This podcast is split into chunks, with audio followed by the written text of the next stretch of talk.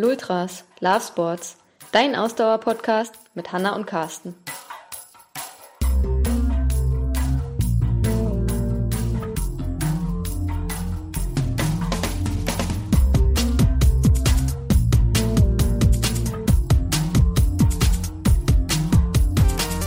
Wir werden in diesem Podcast eine besondere Ankündigung für alle Ladies im Trailbereich machen. In Berlin. In Berlin. Aber dazu hört einfach mal in den Podcast rein.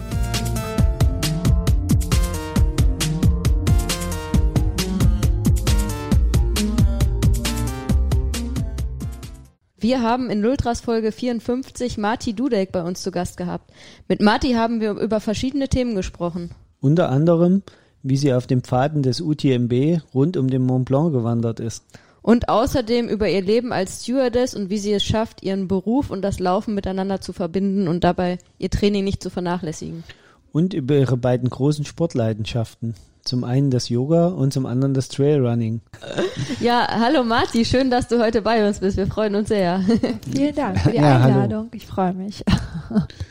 Ja, äh, ich glaube, wir wollen gleich mal äh, direkt reingehen. Du kommst ja gerade ähm, frisch noch von, von einer Tour. Was hast denn du gerade eigentlich gemacht? Erzähl mal. Ähm, okay, ich war ähm, zwei Wochen in den Alpen, in den französischen Alpen, ähm, habe die Tour de Mont Blanc gemacht. Ähm, das ist ähm, eine Tour um den Mont Blanc herum, das Massiv herum. Ist eigentlich die beliebteste Fernwanderung Europas, auch mit die schönste und das ähm, spukte mir ganz lange schon im Kopf herum. Ganz, ganz lange, ich wollte schon immer machen und letztendlich war dieser Sommer irgendwie ist, ähm, ziemlich viel Chaos in meinem Leben gewesen. Habe ich gesagt, jetzt oder nie. Habe ich einfach relativ kurzfristig den Rucksack gepackt und bin hin. Und das sind 170 Kilometer, 10.000 Höhenmeter und ähm, es wird so empfohlen in 10, 11 Tagen zum Wandern. Und ja, ich habe es relativ spontan gemacht und ähm, hatte großen Spaß dran. Warst du da ganz alleine unterwegs? Ich hatte es vor, ganz alleine zu machen, letztendlich. Ähm, das war mir auch wichtig, weil ich auch wirklich zehn Tage für mich wandern wollte. Ähm, es hat sich aber kurzfristig eine Frau angeschlossen, sehr, sehr kurzfristig. Wir kannten uns gar nicht und ähm, Okay. vorher und haben wirklich nur ein Gespräch zusammengeführt und haben gesagt, wir probieren es einfach. Ob es klappt, letztend- letztendlich können wir uns auch trennen, wenn es nicht klappt. Und dann haben wir in den letzten zwei Tagen noch eine dritte Frau kennengelernt und sind dann zu dritt ins Ziel gekommen. Ah, okay. Also Ja. äh, Also ähm, alleine war ich in der Wanderung auch tatsächlich immer nur die Vormittage, wenn es dann au- Aufstieg ging. Ähm, die Zeit habe ich mir dann immer genommen, die brauchte ich auch immer für mich, so ein bisschen ein paar Stunden. Und dann haben wir uns immer in den Nachmittagen, äh, Nachmittagen auf jeden Fall getroffen und uns Mhm. zusammen eine Unterkunft gesucht. Und das war auch ganz schön. Ja, hat gepasst. sehr, cool. sehr Aber das geil. heißt, eigentlich wolltet ihr alle ursprünglich alleine unterwegs sein und dann Genau. habt ihr euch so gefunden sozusagen. Genau, und da ich nichts vorgebucht habe, was empfohlen wird normalerweise und ziemlich blauäugig reingegangen bin und dachte, ich schau mal, wie es unterwegs passt, ähm, was war es doch ganz gut, dass wir immer zu zweit waren, weil die Refugios waren durch die Corona-Bestimmungen ein bisschen eingeschränkt. Man hat nur die Hälfte Leute angenommen und möglichst so in Zweibett, in Hochbetten und dadurch, dass wir zu zweit waren, war es auch mal ganz gut, was zu finden. Bis auf eine Ausnahme haben wir auch immer eine Unterkunft gefunden und ähm, das war Was habt ihr dann bei der Ausnahme gemacht? Äh, ja, das war lustig. Da saßen wir dann da in einem Ort, wo es auch kein Internet gab und äh, da war eine sehr unfreundliche Hoteldame, die gesagt hat, ihr müsst jetzt ein Privatzimmer für 80 Euro nehmen und wir so, nee. Und dann äh, hat sich Alessa, meine Begleitung, ähm, ist einfach losgestampft und hat einen Hotelier angesprochen und der hat gesagt, naja, ist alles voll, aber ihr könnt äh, hier für 10 Euro mein, den alten Camper meines Vaters haben. Den Ah, haben wir dann entstaubt. Äh, der war wirklich irgendwie Jahre nicht in Gebraucht haben dann die, in den, die Spinnweben ein bisschen weggepustet und haben dann in den Camper geschlafen. Sehr cool. Was auch schön war, ja, es war nett. Für 10 Euro dann. Also letztendlich klappt es ja immer, wir haben die Erfahrung gemacht, letztendlich klappt es immer, man kommt immer irgendwo unter und ja, genau, es hat sich bestätigt. Und die anderen Tage haben wir in Refugios geschlafen, also in so großen Unterkünften, die auch sehr gut organisiert sind, da immer Abstand gehalten wurde zwischen den Betten, jetzt durch Corona, aber ähm, da hat man halt bezahlt fürs Abendessen und für die Nacht. Okay. Und, ähm, Wie muss ich mir das vorstellen? Sind das so, so große Schlafsäle nur? Das oder? sind, genau, das sind so wie Hütten, große Schlafsäle. Ähm, Okay. Ist teilweise sehr urig, teilweise sehr modern und schon wirklich gut eingerichtet und weil die ja davon leben und ähm, da gibt's ganz strikte Regeln. Um 18 Uhr ist Abendessen, bis 17 Uhr muss geduscht werden, um 20 Uhr ist Nachtruhe und dann schlafen auch alle. Ähm, ja, aber das war natürlich schon schön, wenn man da ankommt und da hat man Platz und äh, hat was Warmes zu essen und das war schon ein kleiner Luxus. Also auch wenn es so einfach alles war, aber war schon Okay. schön. genau. Also stellt man sich das vom Prinzip her wie so eine Jugendherberge in den Bergen für die äh, Wanderer, Wanderer die Leute, die vor. in den Bergen unterwegs sind Genau, vorher. genau. Und speziell alle, die den Trail de Mont Blanc ablaufen, übernachten dort. Also Ja, es gibt auch okay. ein paar Trailrunner, die da vielleicht eine Nacht mal schlafen und die sind darauf einfach auf, ähm, eingestimmt, dass da die Wanderer kommen. Und deswegen haben die ihre festen Stundenpläne. Du weißt genau, bis dahin musst du ankommen, bis dahin, dann gibt's das Abendessen. Ähm, genau, und um, um 6.30 Uhr musst du wieder raus zum Frühstück und dann raus in den Sonnenaufgang wandern. Also das ist Ja, ganz okay. gut organisiert da. Ja. Das klingt voll schön. Ja, die Aber auch Fran- nach, nach straffen Zeitplan. Ja, Überhaupt also nichts für uns. Die Franzosen sind entspannter, äh, die Italiener m, besser organisiert und die und die äh, Schweizer sind schon sehr streng. Das Okay. haben so die Erfahrung gemacht. Ja, die waren da wirklich streng. Okay. Aber ja, genau, weil wir hatten eigentlich, also ich hatte nicht vor zu zelten, deswegen habe ich auch kein Zelt dabei gehabt. Ich habe nur für Notfälle so einen Biwaksack gehabt für meinen Schlafsack, falls ich doch draußen schlafen muss mal. Ähm, aber ich hatte eigentlich vor, wirklich tatsächlich in die Refugios zu schlafen. Es gibt so ein Buch, das ist so das Kultbuch, was eigentlich alle äh, Backpacker dort haben, so ein kleines ähm, von den Reynolds, das heißt Tour de Mont Blanc und da ist jede Etappe erklärt und da sind auch die Refugios drin, die man halt Ah, okay. anrufen oder anschreiben kann oder die man aufsuchen kann. Und ich habe einfach das Buch mitgenommen, habe es gar nicht vorher gelesen, immer geblättert, okay, heute und dann mal schauen, wo wir Unterkunft finden. Und letztendlich hat das ganz gut geklappt, ja, ist schon schön.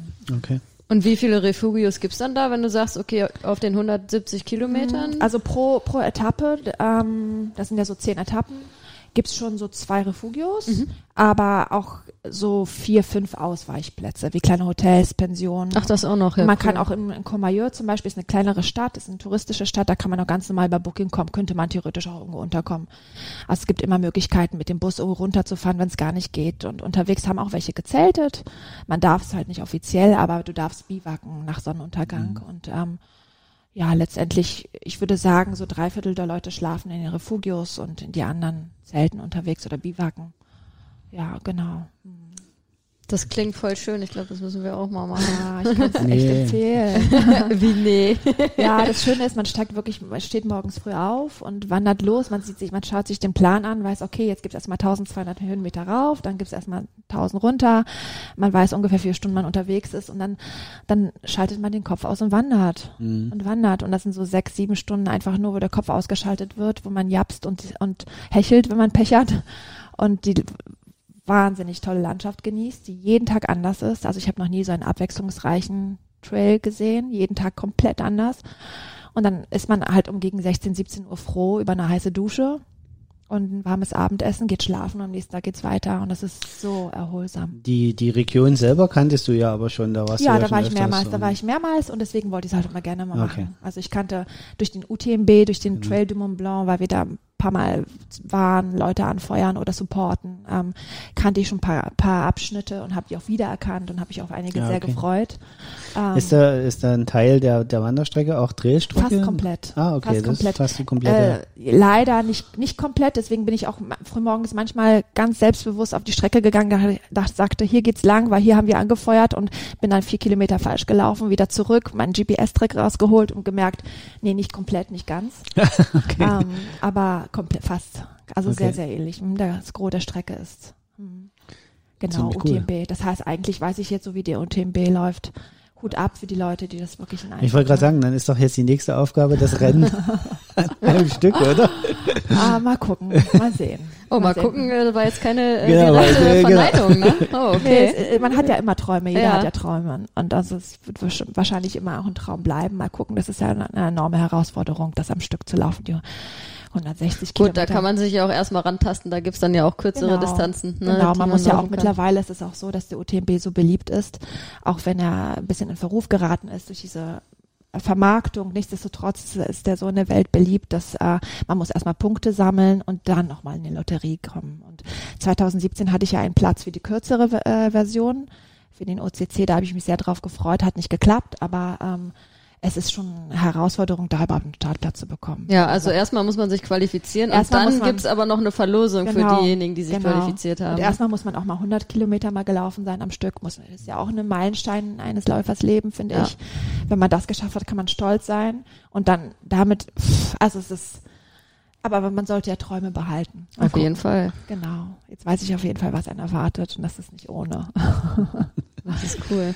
Wie, viel, wie viele Leute waren da so unterwegs äh, auf der Strecke jetzt? Also ich habe überhaupt gar keine Vorstellung, ob das jetzt so dann da total voll ist Also oder. es soll sehr voll sein, Ja. all die Jahre normalerweise. Durch Corona fielen jetzt komplett die Amerikaner weg, viele Engländer, die Asiaten sind weggefallen. Es war leer. okay. Also wir haben ab und zu, oder ich habe ab und zu mal Gruppen gesehen, so kleine Fünf-Mann-Gruppen, das waren Tschechen, also ähm, viele, viele Franzosen, die klar dort um die Ecke wohnen. Aber es gab auch Stunden, wo wir allein unterwegs waren. Okay. Es war viel leerer. Also dann ja eigentlich dann wahrscheinlich auch total schön äh, jetzt äh, Glück gut im Unglück Corona bedingt, aber genau, äh, genau, ja. genau. Letztendlich war es wirklich schön, weil es halt nicht so äh, gut besucht war. Ähm, wie war das? Wie war das so? Also du hast ja jetzt schon gesagt, du wolltest ja ursprünglich alleine unterwegs sein, Mhm. aber warst dann ja doch irgendwie, äh, wart ihr dann am Ende zu zweit unterwegs. Aber wie ist das so, ähm, alleine als Frau da so unterwegs zu Mhm. sein? Also das ist ja auch noch mal was Spezielles irgendwie. Ähm, total okay. Also ich glaube, dass ich in Berlin mehr Angst haben sollte als dort in den Bergen. Also ich hatte zu keinem, zu keinem Zeitpunkt das Gefühl, dass ich mir da irgendwie Sorgen machen muss oder Angst haben sollte. Letztendlich habe ich wirklich tolle Begegnungen gehabt. Die Menschen, die dort in den Bergen unterwegs sind, sind alle äh, naturverbunden, Wanderer. Ähm, also wir haben wirklich tolle Gespräche geführt, auch zwischendurch oder tolle Begegnungen gehabt. Ich habe es gab keinen Augenblick, an dem ich irgendwie Sorge hatte, muss ich ganz ehrlich sagen. Nein, zu keinem Zeitpunkt. Ja. Mm. Ja, am Ende sind das ja dann auch alles irgendwie Gleichgesinnte wahrscheinlich, die man da trifft. Ne? Genau, genau, Ja. genau. Es sind halt wirklich Wanderer oder Läufer oder Trailrunner oder Leute, die dort äh, arbeiten und wohnen. Und ähm, nein, ich hatte zu keinem Zeitpunkt irgendwie das Gefühl, dass ich mir Sorgen machen müsste. Da kam mir keiner schräg und ähm, ich glaube, das ist so halt dort in den Bergen. Und letztendlich müsste einer tausend Höhenmeter erstmal raufsteigen, sich irgendwo in einem Busch, Busch verstecken und stundenlang auf eine Frau warten. Ja, wie du schon sagst, das ist wahrscheinlich hier in der Stadt äh, deutlich einfacher, Ja, wenn man da irgendwelche ja. bösen Absichten hat. Ja, ja. ich sage, ja. Tatsache, hier im Stadtwald oder so, damit könnte man sich mehr Sorgen machen, aber dort zu keinem Zeitpunkt. Und es war auch schön, teilweise allein unterwegs zu sein, ja. Ähm, Klingt auf jeden Fall nach äh, absoluter Erholung und trotzdem absoluter Anstrengung. beides zusammen und es klappt beides, ja, genau. Also es war äh, für den Geist, äh, so für das Mindset eine absolute Erholung, total, weil man einfach mit nichts abgelenkt durch nicht, nichts abgelenkt war.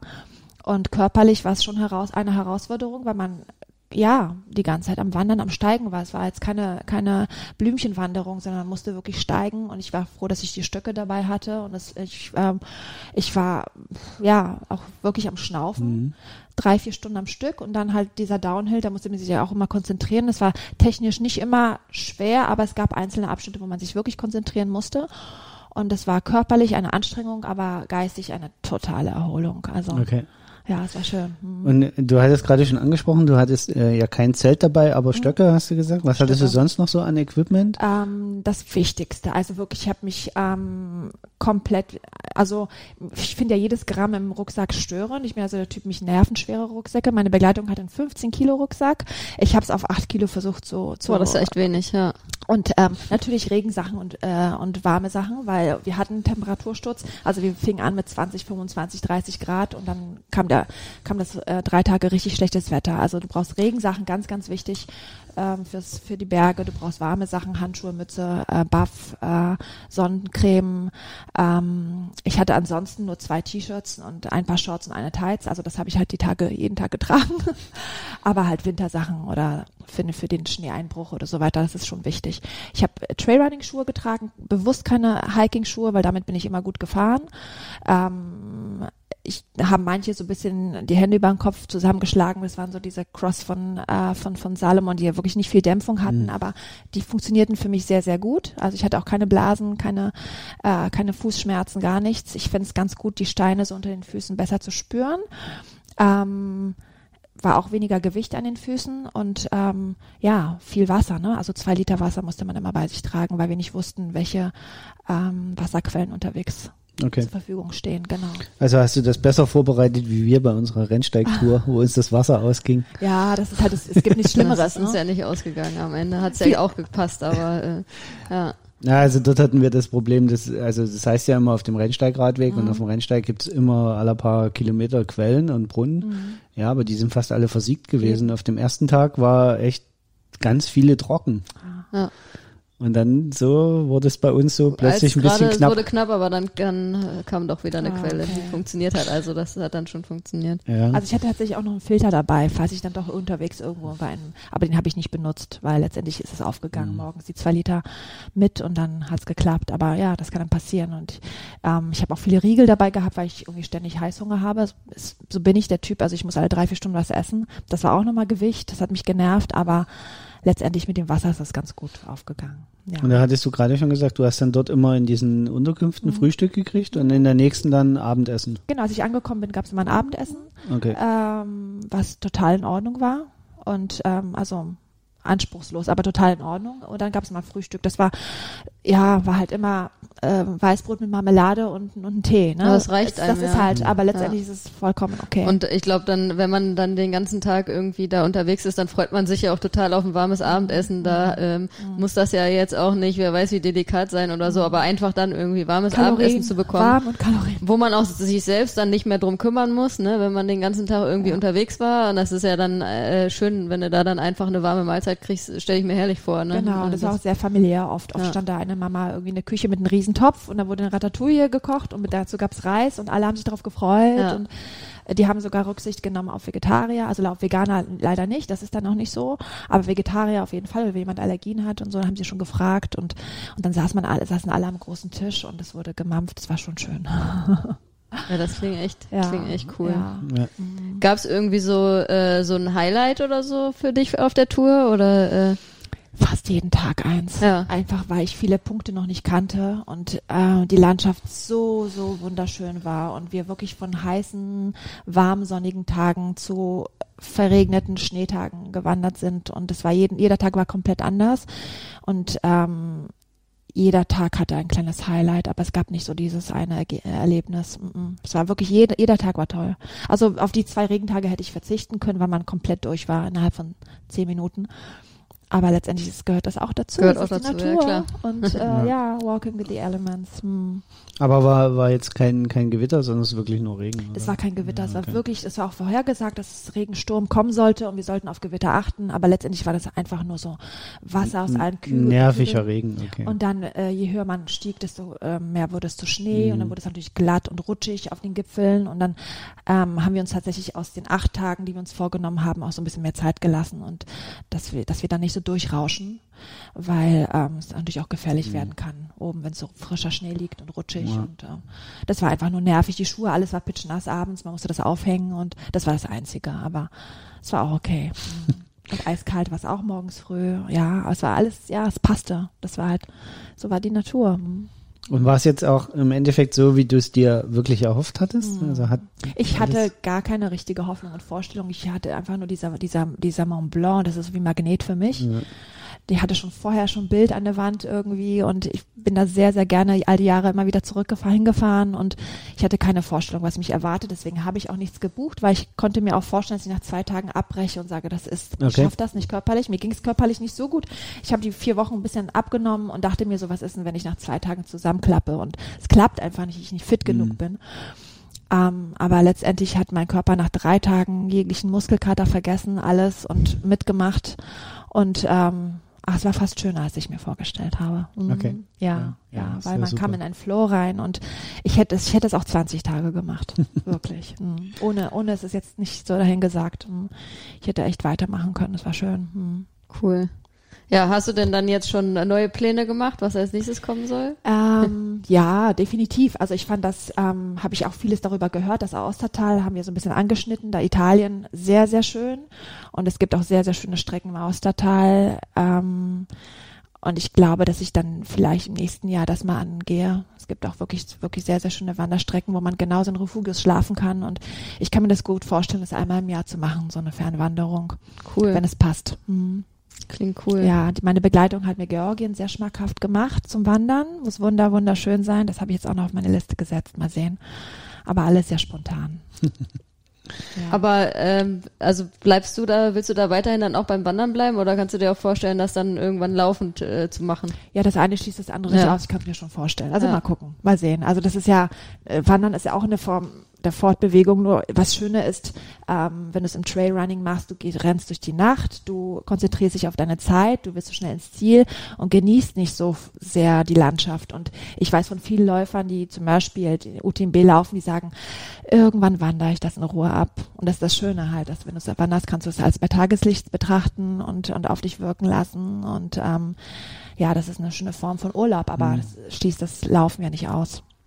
Ja, ich glaube, also ich glaube beim Unterschied zwischen Traillaufen und Wandern, also ähm, ich glaube, dieser spirituelle Aspekt ist beim Wandern einfach viel krasser ausgeprägt, weil, weil man halt ei- einfach das alles viel mehr aufsaugen kann. Weil wenn man läuft, dann ist man ja doch so sportlicher unterwegs und klar, dann saugt man vielleicht auch die Landschaft auf, aber das macht man anders, wenn man wandern unterwegs ist und dann ruhiger ist. Da hat man irgendwie, finde ich, also mehr Platz für eben dieses, diese Atmosphäre und das alles so richtig aufzusaugen. Und das ist fällt beim Laufen dann doch wieder so ein bisschen hinten an. Also das ist trotzdem auch dabei, aber ich glaube, das kriegt man beim Wandern halt einfach viel intensiver hin, würde ich sagen. Ganz genau. Ja. Beim, beim Trailrunning schaut man doch ab und zu mal auf die Uhr, wie schnell ist man unterwegs, ist man, schafft man die Cut-Off-Zeit oder äh, ne, wie, wie, wie viel Höhenmeter sind's noch? Und das kann man beim Wandern alles ausschalten. Also der sportliche Aspekt, der fällt nicht komplett weg. Es gab schon zwei, drei Wanderer, mit denen ich mir so ein bisschen so manchmal so ein kleines Battle geliefert habe. Einfach so, wer ist fitter, wer schafft den Berg schneller, das ist, gehört dazu. Okay. Aber trotzdem äh, ist es komplett anders als zu laufen. Ja, ja. oder als zu rennen. Also wir sehen hier eine wirklich strahlende Marti, die uns davon erzählt. Äh, Das müssten unsere Hörerinnen und Hörer jetzt mal sehen, das Bild, wie deine Augen dabei leuchten. Das ist echt, äh, äh, man, man spürt regelrecht, dass dich das sehr inspiriert hat und Ja, das, ja, ja, das sehr äh, emotional auch äh, befreit hat.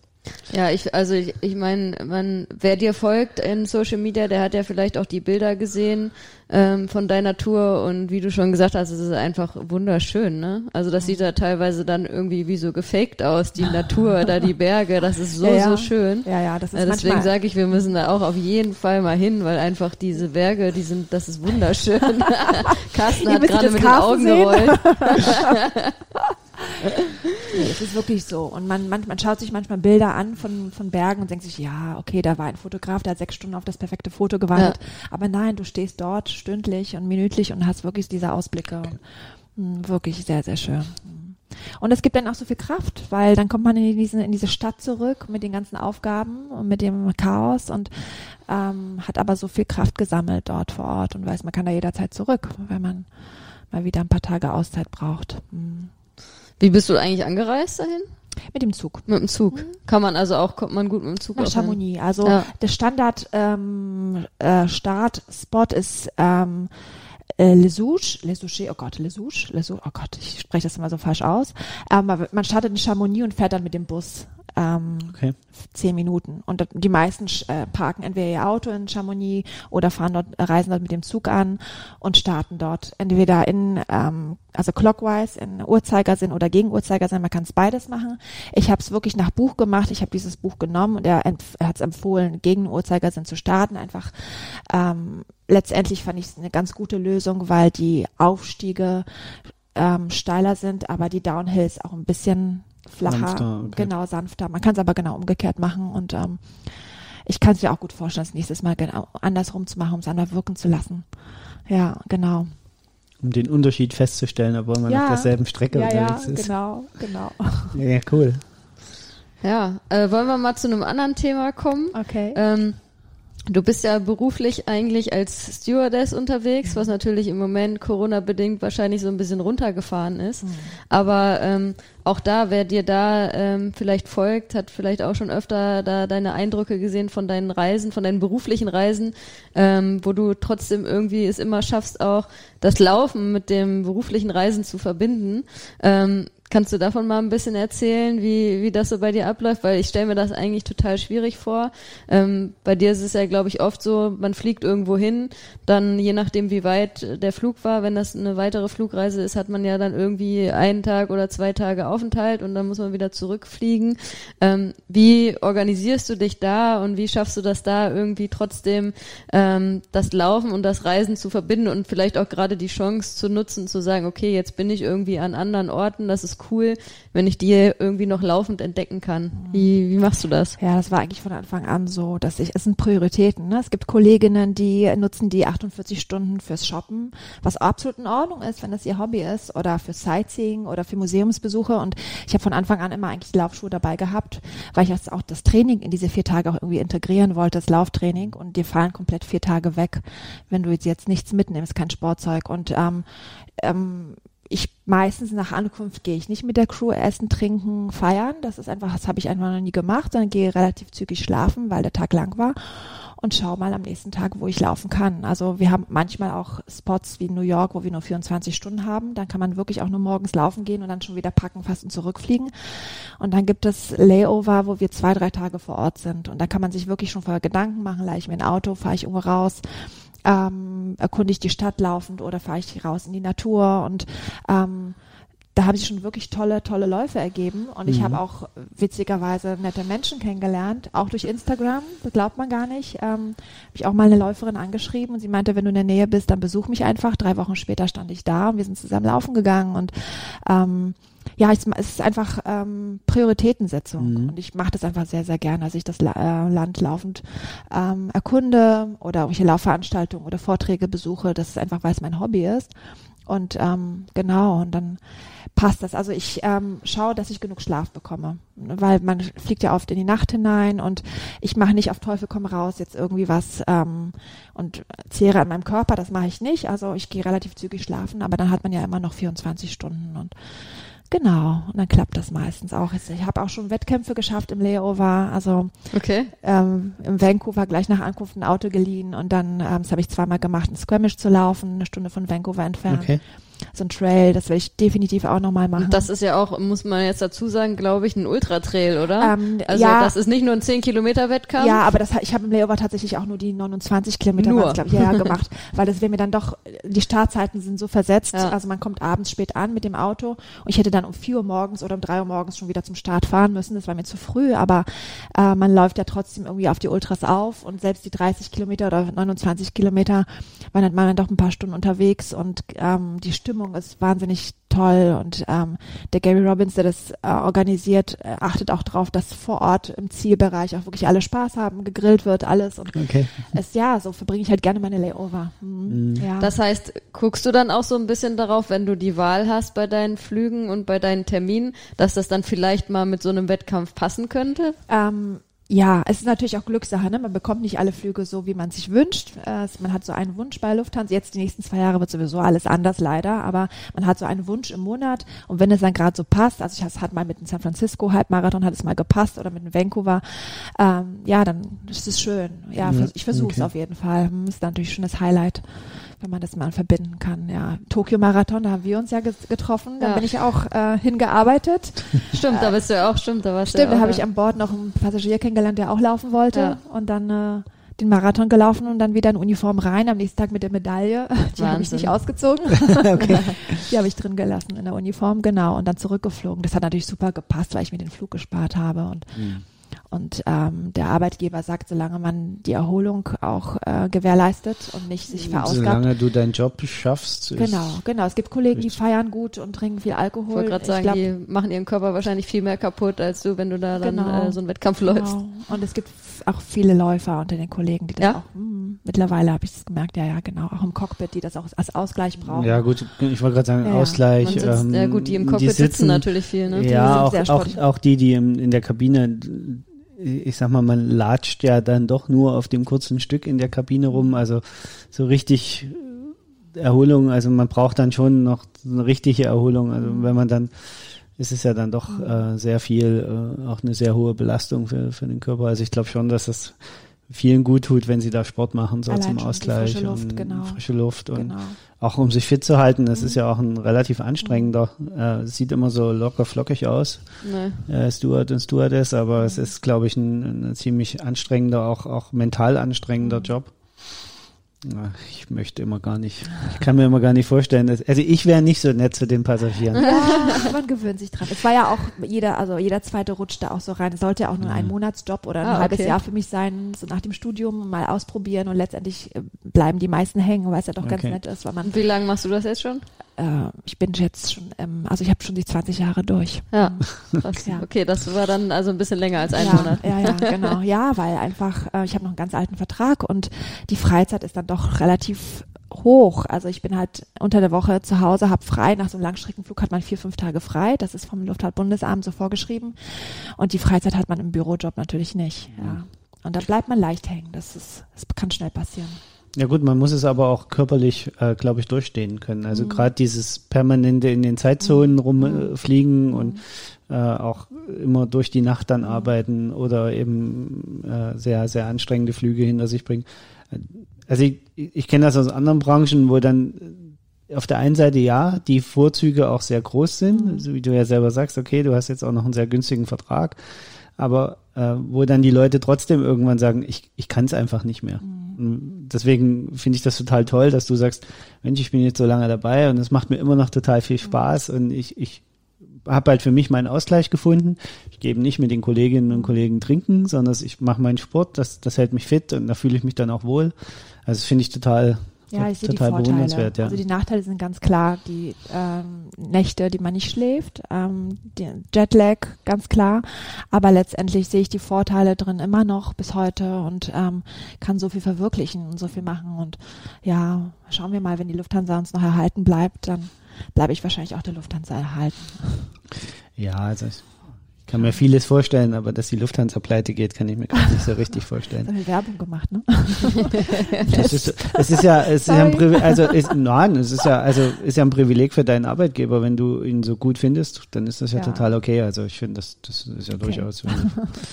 Aber wie kommt das dann an? Weil du hast ja gesagt, also ich finde das total cool, dass du dann auch da so dein Ding halt einfach durchziehst, wenn du da unterwegs bist und halt sagst, nee, ich ähm, gehe jetzt mal nicht mit dem Gruppenzwang sozusagen und äh, muss dann da abends mit Essen und Trinken gehen. Ähm, wie ist das dann so bei den Kollegen und Kolleginnen? Voll okay. Voll okay. Voll okay, Ja. weil wir sind ja in einer Langstreckencrew, te- 20 Leute teilweise. Und äh, es gibt nichts bei uns, was es nicht gibt. Also es gibt Kollegen, die äh, früh ins Bett gehen und ihr Strickzeug mitnehmen. Es gibt Kollegen, die feiern das ganze Layover durch.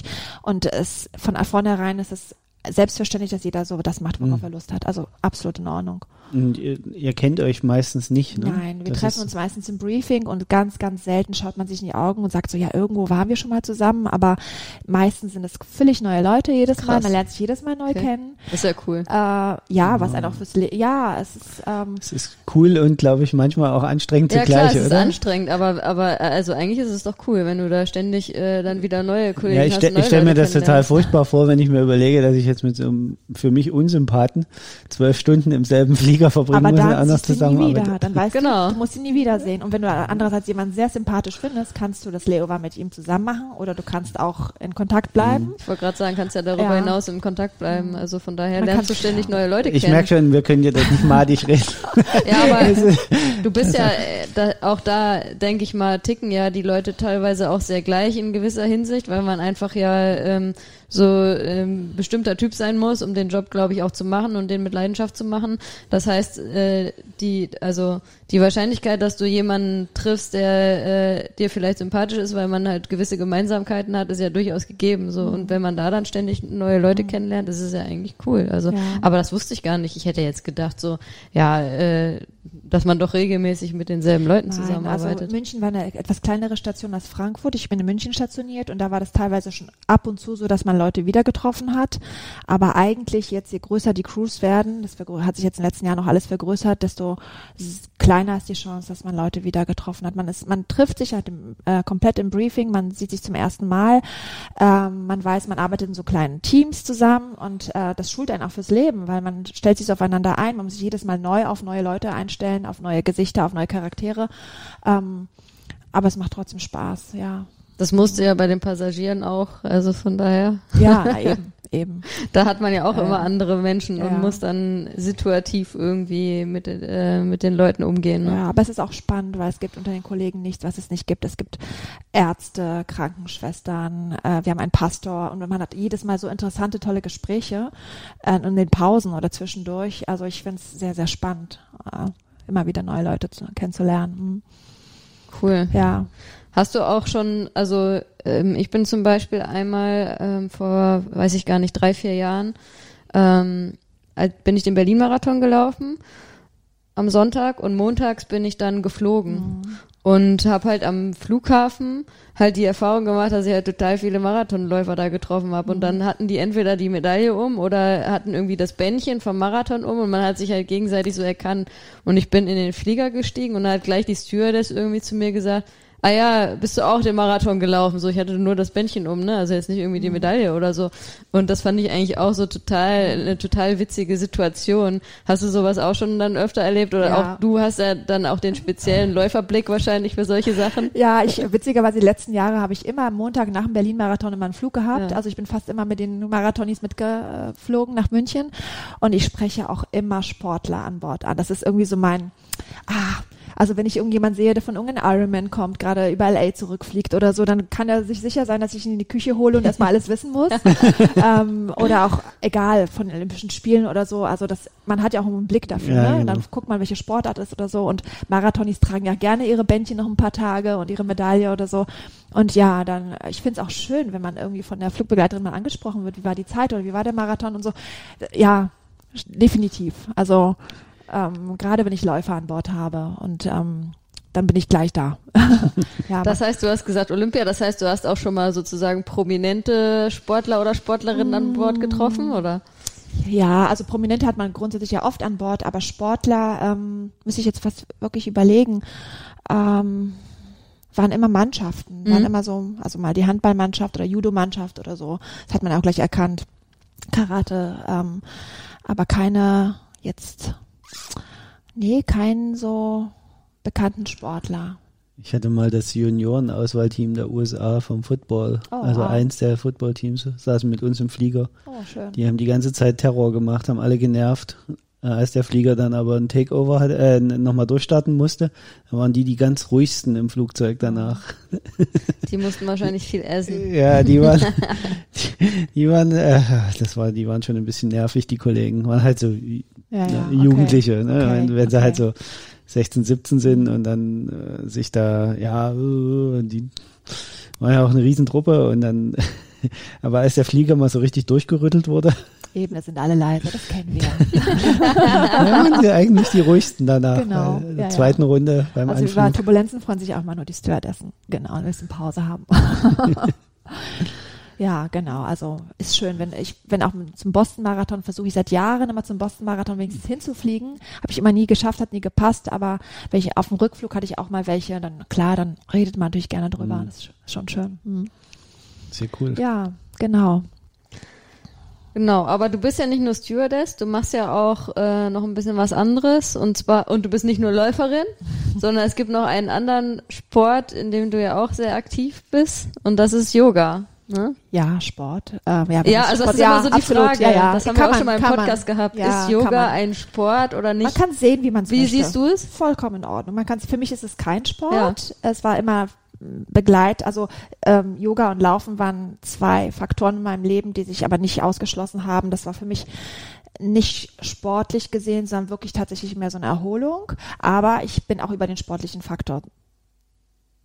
Ähm, nein, das ist nicht wahr, das ist nicht korrekt. Ich bin in eine ganz klassische Yogaschule das erste Mal eingetreten, aber ich habe auch diesen sportlichen Faktor kennengelernt, Jahre später. Es gibt auch diese ganz sportlichen Formen vom Yoga, das Ashtanga oder das Power Vinyasa und da schwitzt man genauso wie in einem Crossfit-Kurs und Okay. äh, das habe ich auch ein paar Jahre kennengelernt und habe diesen Faktor auch genossen, muss ich ganz klar sagen. Fand ich auch mal zwischendurch schön, auch mal eine Yogastunde zu gehen und einfach zu powern und ein paar ein bisschen Muskeln von Liegestützen zu bekommen.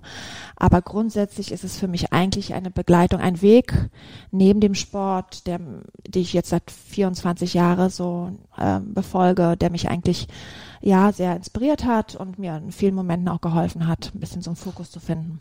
Du machst das nicht nur selber, sondern du lehrst es auch. Ich unterrichte das jetzt auch Genau. mittlerweile. Ich habe mich all die Jahre eigentlich gewunden. Ich wollte es nicht unterrichten, ich wollte immer lange Schülerin sein. Ich äh, fand es wichtig, irgendwie erstmal alle Schulen oder alle möglichen ähm, Lehrer kennenzulernen und es für mich einfach ganz, ganz viele Stunden zu erfahren, bevor ich eine Yoga-Lehrerausbildung mache.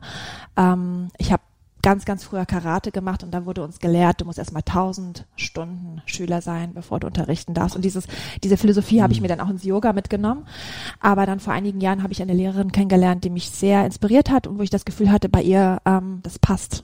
so was sie mir so vermittelt, das passt, das ähm, gehört so zu dem, was ich so von Yoga verstehe. Und dann habe ich gesagt, gut, dann ähm, wage ich diese Yogalehrerausbildung und ähm, ja, und unterrichte jetzt auch. Hm. Cool. Und wenn du schon sagst, naja, du hast dich mal auch in dem sportlicheren Bereich bewegt, aber für dich ist das eher äh, halt so der Ausgleich. Mhm. Also welche Art von Yoga unter, also hast du dich dann auch so spezialisiert? Also ich kenne mich überhaupt nicht aus im Yoga, aber ich mhm. weiß, es gibt ja ganz unterschiedliche mhm. Arten, wie du schon sagst. Es gibt ja dann auch eher wahrscheinlich die eine extreme Richtung, die so super sportlich ist und mhm. dann das andere Extrem, was halt sehr meditativ, spirituell mhm. vielleicht ist. Mhm. Und wo bewegst du dich da? Äh? Ja, dadurch, dass ich äh, viele Arten ausprobiert habe, ähm, ist mein ich sage immer, es ist mein Matti-Style, aber es ist, ich habe mir aus vielen Bereichen sowas rausgepickt, was mich so berührt hat. Und äh, ich habe die Ausbildung in Nivata-Yoga äh, gemacht. Das ist Yoga tatsächlich Yoga der Stille, sehr meditativ. Sehr, der Fokus in der Ausbildung war ähm, wirklich auf das Spirituelle und auf die alten Schriften und auf alles, was drumherum äh, wichtig ist und gar nicht so auf das auf die Asanas. Also Asanas sind die Abfolgen, die sportlichen oder die Abfolgen, die körperlichen Abfolgen, weil das auch nur ein Teil des Yoga ist. Also Yoga ist auch Meditation, Yoga ist Schriften, äh, Philosophien und so weiter. Und da war mir wichtig, dass ich da mal ausgebildet werde und da jemand an mich an die Hand nimmt, der mir das auch wirklich gut erklärt. Ähm, letztendlich haben die 20 Jahre, die ich auch äh, verschiedene Stile ausprobiert habe, habe ich mir so einen Mix gemacht, der für mich sich gut anfühlt. Also mein, äh, was ich unterrichte, wenn ich jetzt nicht das reine Nivata Yoga unterrichten soll, was ich auch manchmal vertrete, trete, dann ist es sehr still. Es ist eine ähm, Form von körperlichen Übungen. Ähm, ich mag gerne Musik manchmal als Begleitung. Das ist, führt, äh, führt mich schon sehr.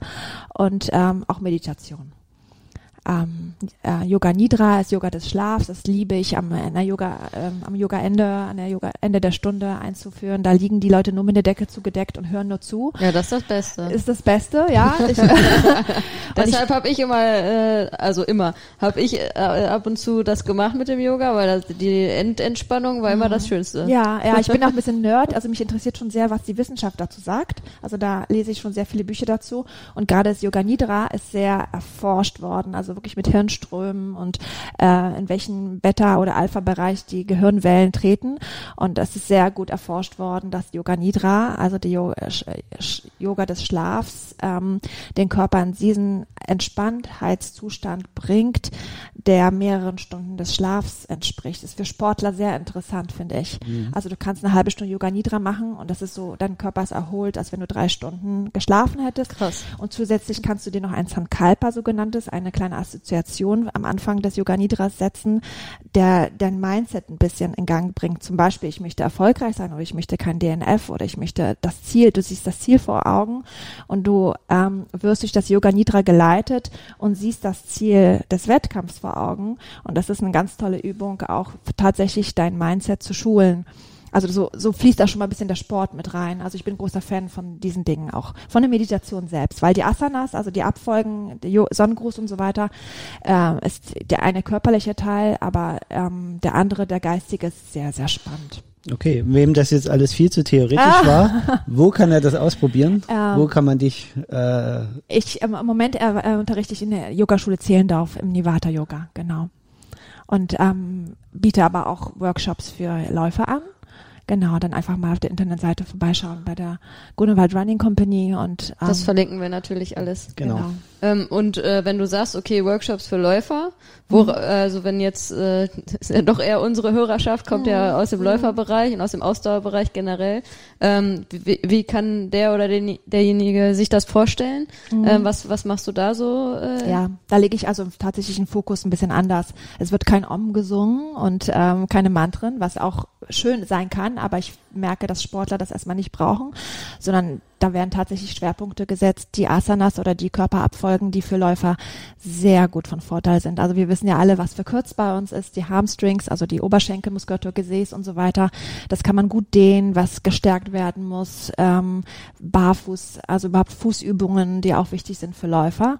Und ähm, ja, da lege ich sehr, sehr viele Schwerpunkte und viel, viel weniger auf das Spirituelle und ähm, gerne aber auch eine Meditation, die so, die so ein bisschen äh, den Fokus mhm. setzt, wie man sich selbst beeinflussen kann, positive Denken und sich positiv äh, motivieren auf das Training und so weiter. Mhm. Das klingt super spannend. Ja. Guck gibt- mich nicht schon Ich wieder so habe an. ich hab gehört, äh, für den nächsten Kurs sind noch zwei Plätze frei. Ja, genau. Guck dich mal an, Carsten. Da können wir, können wir vielleicht gleich willkommen. nochmal äh, äh, Podcast offline drüber diskutieren.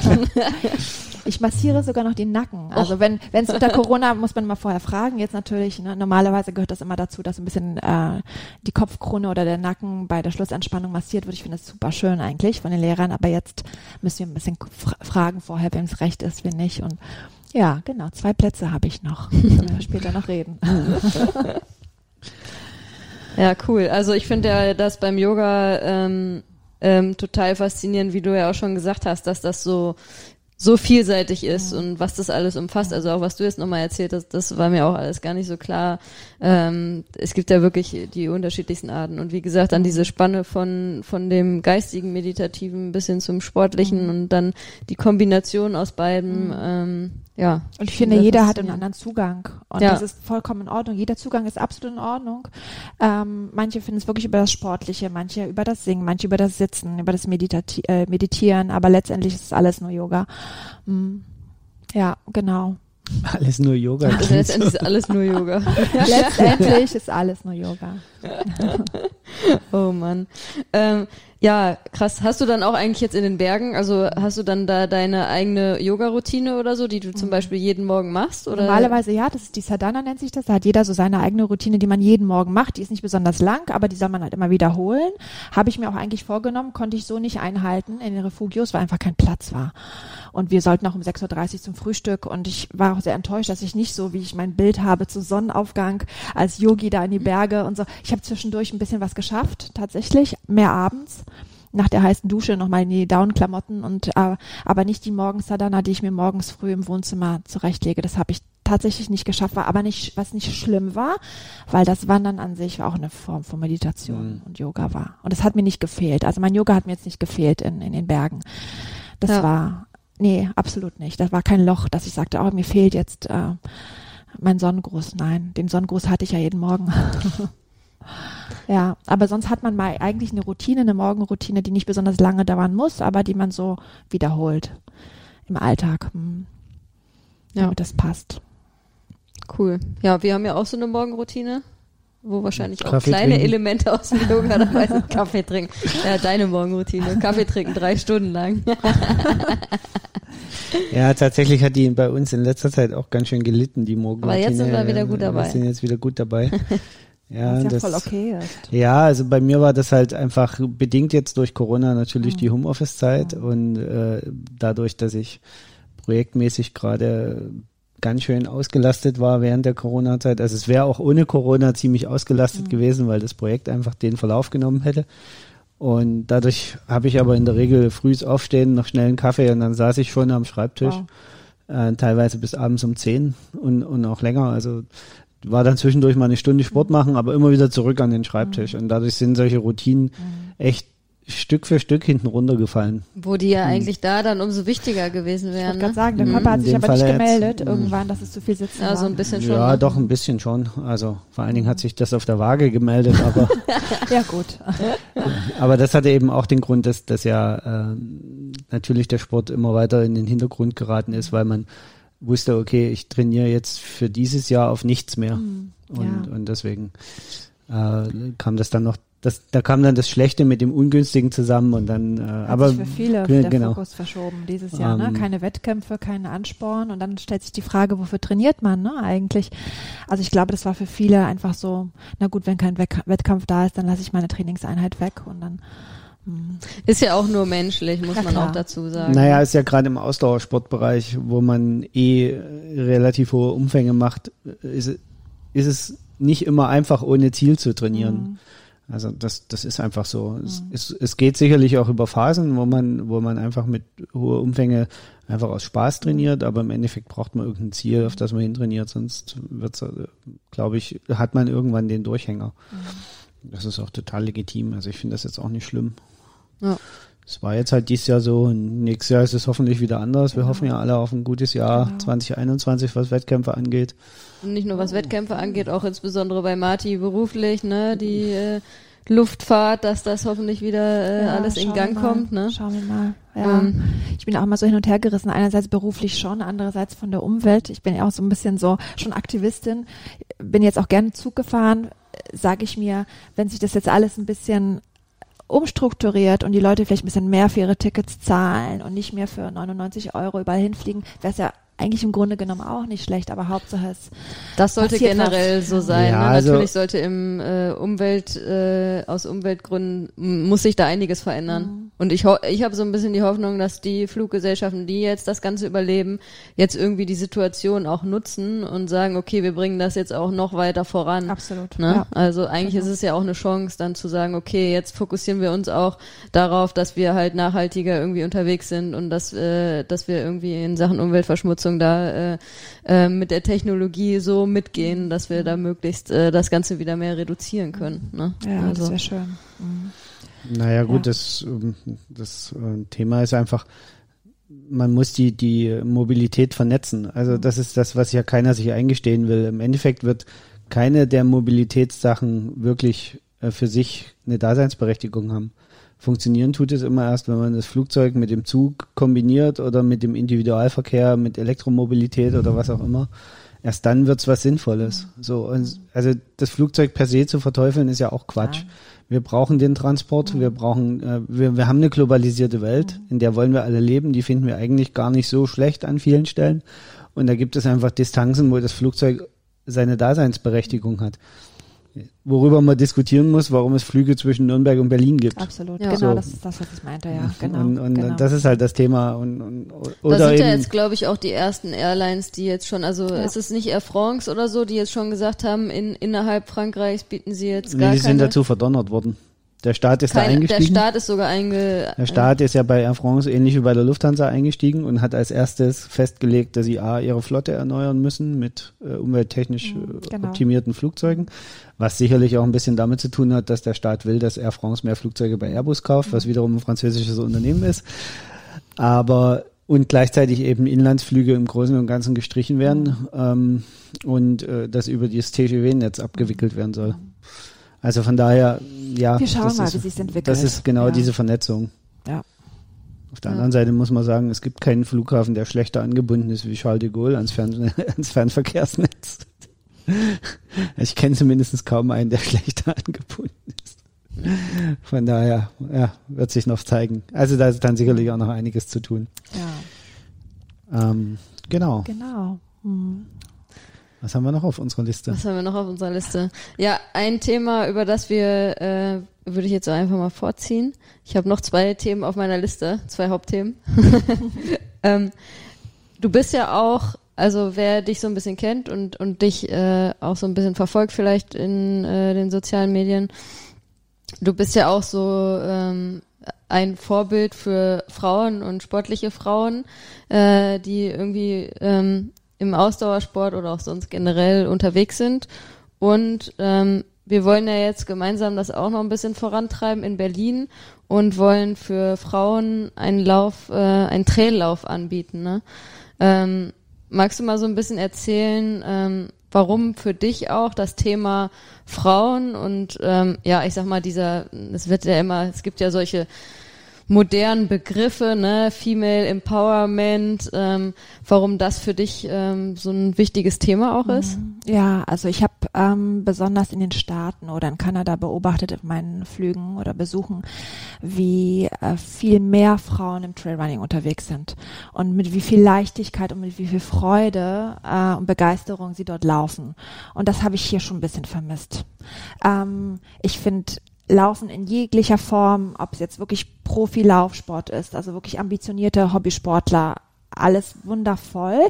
Aber ähm, was mir hier wirklich fehlt, sind die Frauen, die mutig auf den Trail gehen und sagen, ich laufe nur im Sechserschnitt oder vielleicht 630er, traue mich nicht. Ähm, ich versuche es trotzdem. Und dort wird wirklich angefeuert, dort wird äh, motiviert, dort ähm, sind so viele Frauen untereinander auch unterwegs und mir hat das so gut gefallen. Und ich finde es auch sehr, sehr schade, dass es so wenig Laufgruppen gibt, die diese Frauen hier ins Boot holen, weil ähm, das ist ähm, auch eine Bereicherung, auch für die Wettkämpfe. Natürlich sind die Cut-Offs so geschnitten, dass äh, die ähm, Wettkämpfe vielleicht nach 10, 12 Stunden beendet sind, aber man könnte das so viel schöner entwickeln, wenn man nach vier, fünf Stunden weiter hinausschieben könnte und äh, viel mehr Frauen, wenn man viel mehr Frauen, die langsam unterwegs sind, aber trotzdem Freude am Trailrunning haben, ins Boot holen würde. Und ähm, ja, das war eigentlich, eigentlich nur meine Idee. Also ich, ähm, es gibt tolle ähm, Laufgruppen hier in Berlin, auch im Trailrunning, die meistens sehr flott unterwegs sind, weil die Sportler sehr ähm, ambitioniert oder zumindest sehr sportlich unterwegs sind. Und viele Frauen trauen sich einfach nicht ran. Und ähm, da dachte ich mir, warum nicht? Warum kann man nicht was anbieten? Einfach ähm, auch mal im langsamen äh, Schnattertempo, ähm, sie einfach mal ein bisschen ranführen an die leichteren Trails, bevor es dann wirklich äh, knackiger wird. Und ähm, genau, das ist alles noch so eine großen Ideen, aber wir wollen das mal versuchen, mal ein bisschen anzugehen. Genau, ja. also äh, ich bin da ja auch voll bei dir und ähm, äh, ja, ich glaube, also auch Carsten und mir geht das ja auch so, dass wir da sehen auch, was du gesagt hast. Also ob man jetzt auf dem Trail unterwegs ist oder auch so auf der Straße unterwegs ist, ähm, ist die USA, glaube ich, ein gutes Beispiel, wo halt irgendwie viel mehr Frauen einfach ähm, bei Wettkämpfen auch am Start sind und auch wo man das Gefühl hat, ähm, ja, die sind viel weiter, was das Thema angeht, okay, so Akzeptanz von äh, egal wer mitläuft, mhm. egal was für eine Körperfülle mhm. der oder diejenige mitbringt, ne, ähm, da hat man immer das Gefühl, dass wir hier in Deutschland da irgendwie noch äh, viel zu weit hinterher sind, mhm. was da irgendwie die Akzeptanz angeht und das dementsprechend eben und die Erfahrung mache ich ja auch immer wieder, ähm, dass es halt viele Frauen gibt, die sich halt nicht trauen, dann auch da zu laufen und dann vielleicht in so einer Gruppe zu laufen oder auch einfach selbst sich nicht trauen, den Schritt zu gehen und sagen, boah, eigentlich hätte ich da Bock drauf. Mhm. Eigentlich habe ich Lust zu laufen oder ich hätte mal Lust auch so Trailrunning zu machen. Das finde ich total spannend und total interessant. Ja, aber ich bin da zu schlecht zu, mhm, denken, genau. sagen die dann. Ne? Genau, das hört man immer wieder. Das ja. ist natürlich mhm. totaler Quatsch, ne? Weil äh, das muss ich auch immer irgendwie den Leuten sagen laufen kann jeder, der irgendwie gesund ist, der kann laufen und der kann im Gelände laufen oder auf der Straße laufen und jeder, der läuft, jeder, der läuft, ist ein Läufer oder eine Läuferin, egal in welchem Tempo. Ne? Mhm. Also es gibt keine Definition von Laufen ist nur Laufen, wenn man in einem Sechser Pace läuft oder so, mhm. ja. Also es gibt auch Leute, die laufen eine Achter Pace oder eine Neuner Pace okay. und das ist auch Laufen. Mhm. So, ne? Also ähm, und ich glaube, da ähm, ist ja leider in der deutschen Gesellschaft irgendwie ist das noch so verankert, dass da immer irgendwie so ein gewisser äh, Leistungsaspekt mit reinspielt. Ähm, Leistung in der Hinsicht, dass man sportlich unterwegs ist, ist man ja trotzdem, da ist es völlig egal, irgendwie in welchem Tempo man unterwegs ist, ob man jetzt äh, fünf Kilometer laufen kann oder ob man 30 Kilometer laufen kann, das ist ja erstmal total egal. Ne? Genau. Aber ich finde es so schade, dass halt ähm, viele, äh, und da sind halt einfach, glaube ich, viele Frauen äh, dabei. Es gibt natürlich auch Männer, denen es so geht, aber ähm, da sind, glaube ich, insbesondere viele Frauen dabei, die einfach sich nicht trauen, weil sie das Gefühl haben, okay, ich bin noch gar nicht gut genug, ich kann das ja gar nicht machen. Was Quatsch mhm. ist. Jeder, der gesund ist, kann laufen. Ne? Genau, genau. Ja. Wie du das sagtest, diese Female Empowerment, für viele ist das dieser neu moderne Begriff, es ist auch ein bisschen so dieses ah, der neue Feminismus, dass das purer Quatsch ist. Also ich habe dieses, äh, dieses Schwesternschaft untereinander als etwas sehr Bereicherndes erlebt. Und ich finde, Frauen können sich so super motivieren, gegenseitig unterstützen und sich auch gönnen können. Und äh, diese Stutenbissigkeit hat, finde ich, auch im Laufen auch wenig verloren oder nichts verloren. Und ich finde es wunderschön, wenn eine etwas stärkere Frau eine etwas schwächere an die Hand nehmen kann, sagen kann, guck mal, das ist der Sport, den, für den ich brenne, den ich liebe und für den kannst du auch brennen und lieben. Mhm. Und wir müssen jetzt nicht irgendwie super schnell unterwegs sein. Und äh, dieses Female Empowerment ist für mich auch andere Frauen zu bestärken und zu motivieren und ähm, und manchmal ist es nun leider so, dass sie sich Frauen untereinander einfach, wenn kein anderer Mann dabei ist, erstmal sich wohler fühlen, weil sie ehrlicher zueinander sind, weil sie ihre Probleme oder ihre Befürchtungen offen aussprechen und man untereinander auch gut sprechen kann. Das ist nur allein der Grund. Man kann später gemischte Gruppen machen, man kann später andere Gruppen bilden, aber einfach damit sich mehr Frauen trauen. Und ähm, ja, das finde ich sehr, sehr schön, wenn mehr Frauen in Trail-Wettkämpfe treten würden, weil immer noch zu wenig, äh, der Frauenanteil noch zu gering ist und zu wenig Frauen sich trauen. Hm. Deswegen ja. freuen wir uns, dass wir quasi hier so announcen dürfen, dass ab Oktober mhm. es in Berlin ein Lady Trail geben wird. Ladies Trail. Ladies Trail. Ladies Trail, ja. Genau. organisiert von der Grunewald Running Company in Kooperation mit den Feen Berlin. Genau. Genau, so machen wir Wahrscheinlich wird es ab 5. Oktober losgehen.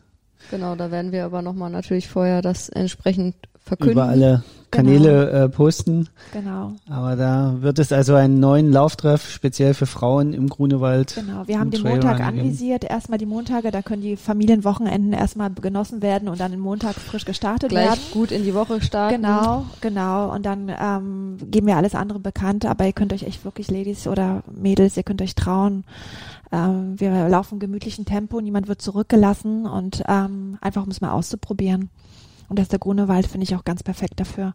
Ist noch kein alpines Gelände, aber trotzdem ein bisschen, äh, ein bisschen trailig. Hm. Sehr gut. Klingt, klingt total cool. Äh, Freue mich schon.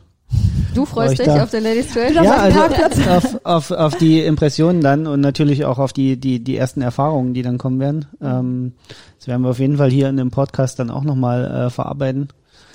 Ähm, Ja, und ich hoffe natürlich darauf, dass, dass äh, von Anfang an möglichst viele Frauen den Weg zu euch finden, wo auch immer ich bin da dieser ganz Treffpunkt zuversichtlich, dann äh, sein dass, wird. äh, dass da schnell einige Frauen zu uns finden werden. Also ich bin auch total gespannt, weil ähm, ja, also keine Ahnung, ne, man weiß dann ja doch nicht so, ja, wie viele Frauen wollen das denn vielleicht machen, aber ich glaube, ähm, dass da doch äh, oder ich hoffe, dass wir viele Frauen ansprechen können, ähm, die da Lust drauf haben ne? und die Genau. quasi nur darauf warten, vielleicht, dass sowas angeboten wird, weil sie sich alleine nicht trauen und gerade auf dem Trail laufen ist da ja dann, dann nochmal eine andere Hürde, als wenn man sagt, ich laufe auf der Straße Genau, ne? und wenn man Wald. dann aber eine Gruppe hat, ähm, wo man sich so ein bisschen anschließen kann, ähm, dann ist das, glaube ich, fällt das, glaube ich, eben leichter. Ich meine, ich weiß nicht, weiß gar nicht, wie es bei dir war, aber wir sind ja auch zum Tra äh, Trailrunning vor einigen Jahren über Gruppen gekommen.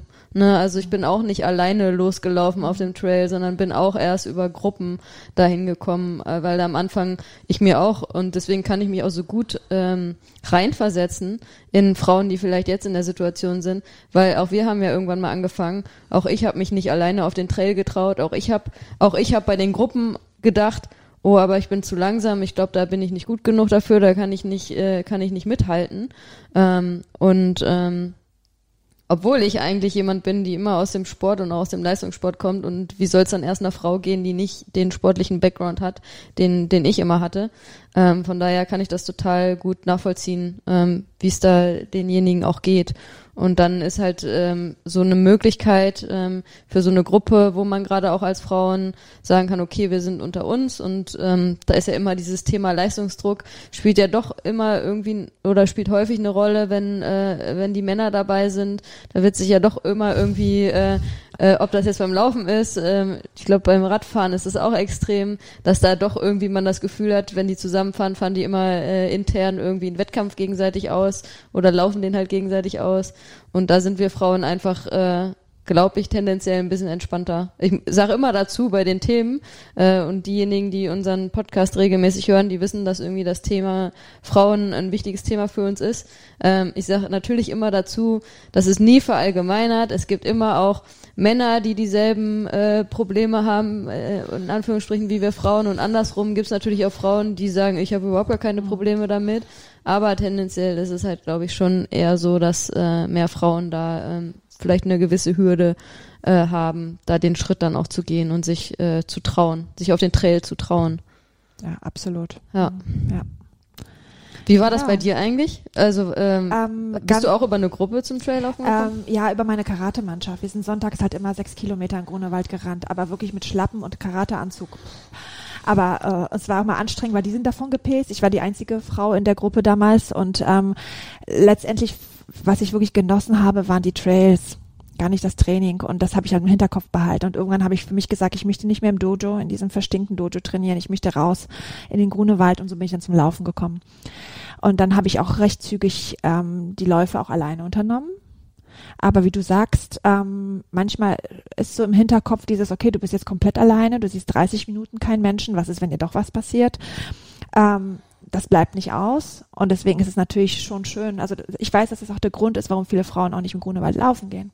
Ganz klar, weil sie sagen, es wäre mir zu gruselig. Und leider haben wir ja auch vor einigen Wochen Mhm. irgendwie den Fall gehabt, dass da auch jemand unterwegs war, der dann auch Frauen irgendwie überfallen hat. Mhm. Und da äh, zum Glück ist er mittlerweile ja gefasst worden, aber ja, ja, und da in der Zeit haben wir uns auch zusammengeschlossen, sind als Mädels zusammen lieber gelaufen, weil klar, wenn man dann weiß, dass da jemand wirklich unterwegs ist und ähm, es ist hier im Grunewald unter der Woche besonders so, dass man teilweise eine halbe Stunde, 40 Minuten niemandem begegnet, wenn man richtig tief reinläuft. Das ist schon ähm, für viele Frauen einfach eine Hürde, deswegen auch nicht laufen zu gehen. Ja, und das, das schaffen wir, glaube ich, dass wir da eine kleine Gruppe zusammenbekommen oder eine größere und vielleicht holen wir da noch ein paar Schuhhersteller ins Boot, schauen wir mal, dass mal was aus, ausgetestet wird, aber das ist jetzt noch alles in Planung. Mhm. genau, ich freue mich auf jeden Fall auch total. Ja, Dito. Ja, und jetzt haben wir viel über den, äh, über unseren geplanten Ladies Trail gesprochen. Wie sieht denn das eigentlich bei dir selber aus? Hast du schon Pläne? Ähm, also wir haben jetzt ja viel über das Wandern gesprochen, aber äh, haben ja auch schon durchaus angedeutet, dass du äh, äh, gerne auch auf dem Trail laufend unterwegs bist. Ähm, hast du schon Pläne irgendwie, was du in Zukunft machen möchtest? Irgendwelche Wettkämpfe oder so, irgendwelche Sachen ablaufen? Ja, also ich habe jetzt tatsächlich die letzten zweieinhalb Jahre eine komplette Wettkampfpause gemacht, einfach aus gesundheitlichen Gründen. Das ist eine andere Story, aber ich und habe ich mir einfach das Training so ganz entspannt vorgenommen und eigentlich keine Wettkämpfe gemacht. Und damit bin ich ganz gut gefahren. Mir hat auch nichts gefehlt. Ich habe gerne angefeuert, habe aber jetzt die letzten Monate gemerkt, dass ähm, das strukturierte Training mir dann doch mehr gefehlt hat, als ich dachte. Und dass ich jetzt doch wieder ein bisschen mehr Spaß habe und ähm, äh, habe mir jetzt auch das Okay bekommen, doch vielleicht Wettkämpfe laufen zu dürfen. Ähm, das Okay habe ich mir jetzt geholt von den Ärzten und äh, ich glaube schon, dass ich im nächsten Jahr wieder starten möchte. Aber es gibt so viele schöne Trailläufe in, in Deutschland, die auch teilweise ganz schnell ausgebucht oder ausverkauft waren. Ähm, deswegen habe ich mich noch nicht festgelegt. Ich habe gestern mit einer befreundeten Läuferin über einen OTLW gesprochen, den ich sehr empfehlen kann. Du ja auch wahrscheinlich. Ähm, Zugspitz ist schon sehr, sehr aus, ausgebucht. Ähm, ähm, ja, ich habe mich noch nicht noch nirgendwo angemeldet, aber ich möchte auf jeden Fall ein paar Dinge machen, schon wie das, das hat mir doch gefehlt. Und dann auch durchaus im Ultra-Bereich, ja? Also Ja, durchaus die 2000 harten Sachen auch. Na, 2017 gab es so einen harten Schnitt für mich. Da habe ich eigentlich geplant die 70 und eigentlich wollte ich gerne meine ersten 100 2017 machen. Dann habe ich eine große Pause eingelegt aus gesundheitlichen Gründen. Und jetzt habe ich auch neulich gedacht, dass ich wieder die Langläufe gestartet habe. Und wenn man dann je- jenseits der 30 Kilometer wiederkommt, dann verschieben sich ja die Grenzen im Kopf automatisch. Und dann denkt man doch wieder über die längeren Sachen nach. Und ähm, ja, sag niemals nie. Also ich kann es mir gut vorstellen, weil es einfach ganz großen Spaß bringt. Aber Schritt für Schritt. Hm, schon.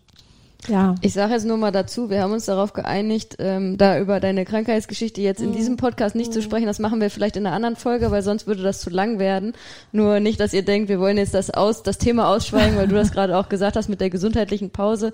Da steckt auch noch mal eine größere Story, glaube ich, bei dir dahinter. Aber da quatschen wir einfach ein andermal drüber. Das wird sonst zu lang Genau, hier. Ne? alles gut. Ja. Also ich hatte auf jeden Fall einen Grund, ähm, eine Pause einzulegen und ähm, auf meinen Körper zu hören, aber es ist jetzt alles gut und alles in Ordnung und ähm, ich darf auch wieder und das ist, gehört zum Leben dazu, auch mal wieder Tiefen und dann auch gibt's gibt's wieder Höhen und ja, ich habe auch jetzt beim Wandern gemerkt, dass mir das Trailrunning ähm, in diesen Bereichen auch schon sehr, sehr fehlt oder die Wettkämpfe fehlen und ja, da kann man schon mal loslegen wieder im nächsten Jahr. Perfektes Schlusswort. Da sind wir gespannt äh, auf jeden Fall, ähm, was da äh, für dich dann noch alles äh, kommt.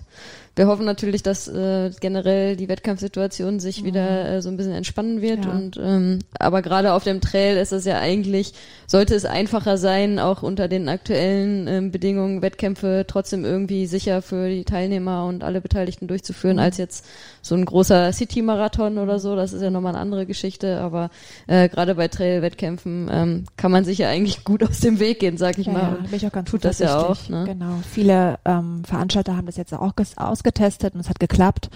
Und deswegen glaube ich, bin ich auch ganz zuversichtlich, dass es im nächsten Jahr wieder losgeht. Mhm. Ja. Genau, wäre auch schön. Und am Anfang haben wir ja schon gehört, der Traum ist da, den, ähm, den Ultra Trail äh, Mont Blanc mal auch zu laufen komplett. Ach, irgendwann schon. Mhm. Ich glaube ja. Mhm. Genau. Dann müssen wir an der Strecke stehen, wenn Marci aber, da den, den naja, eine Altersklasse höher dann, glaube ich. Aber ist egal. egal. Irgendwann, ja. Ja, dann vielen Dank für dein Kommen heute, dass du hier unser Gast warst. Na, danke für die Einladung. Und wir müssen sicherlich noch eine zweite Folge aufnehmen, das wenn auf dann euer Fall. Ladies Trail ein Stück fortgeschritten ist. Und äh, dass wir da nochmal rekapitulieren können, Rekapitulieren. Was draus geworden ist. was ja. draus geworden ist. Ja. Ja. Ja, wir wünschen dir auf jeden Fall äh, jetzt erstmal auch alles Gute für die nächsten Wochen und wir hoffen natürlich auch beruflich, dass äh, sich die Situation da ein bisschen ähm, entschärft, sodass auch äh, da du wieder dann regelmäßig unterwegs sein kannst und dann wieder in der Welt äh, besondere Strecken belaufen kannst. Genau. Und ähm, ja, ich bin auch gespannt, was du dann noch alles so auf dem Trail äh, laufen wirst. Schön, vielen, vielen Dank.